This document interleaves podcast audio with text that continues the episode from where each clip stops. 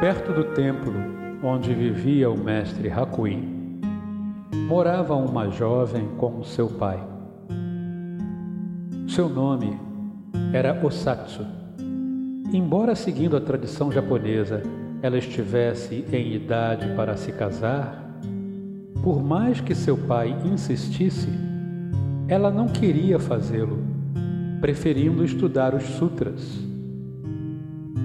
Certo dia, após ler um sutra, atirou o livro para cima de uma mesa e sentou-se em cima dele, dando gostosas gargalhadas. Assustado, seu pai foi ver Hakuin em busca de conselhos. O mestre resolveu ir falar com a menina. Ao ver Hakuin chegar, ela sorriu e sentou-se à sua frente. Disseram-me que sentastes em cima de um sutra? perguntou o mestre. Sim, respondeu a mulher, pois sou mais digna de respeito do que um simples livro de sutras. Hakuin olhou-a e disse: Nesse caso, é melhor ires para o templo e não mais ficares nessa casa.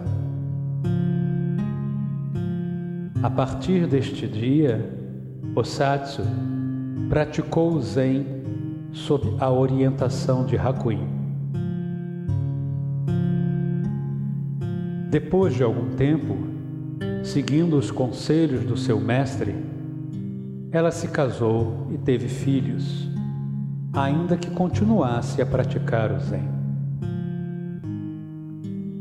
Quando ficou mais velha, ela teve netos os quais amava muito. Já então, era considerada uma sábia mestra Zen. Um dia, aconteceu de um dos seus jovens netos adoecer e morrer. No dia do funeral, a monja Osatsu abraçou o esquife e chorou muito.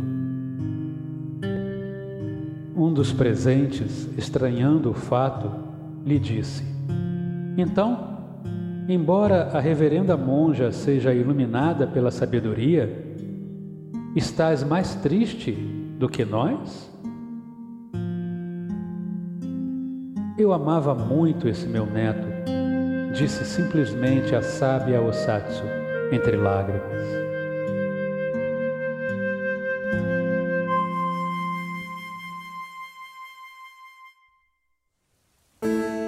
Comentário: É dito no budismo: todos os sentimentos são, em última essência, vazios. Mas sentir faz parte da natureza fundamental de todos os seres. Shunyata, o vazio, não representa neste contexto a fria insensibilidade da mente, mas a liberdade a qualquer apego ou aversão pelos fenômenos da percepção. O Zen possui um coração e o sentimento jamais abandona a quem é sábio. Rir, chorar, celebrar, lamentar a mente livre sabe que viver não é o problema.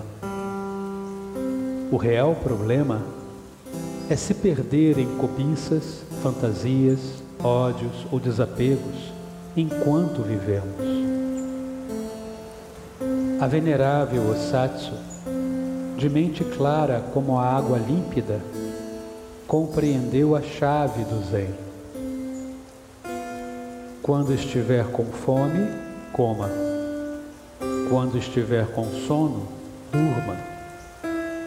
Quando estiver alegre, gargalhe. Quando estiver triste, chore.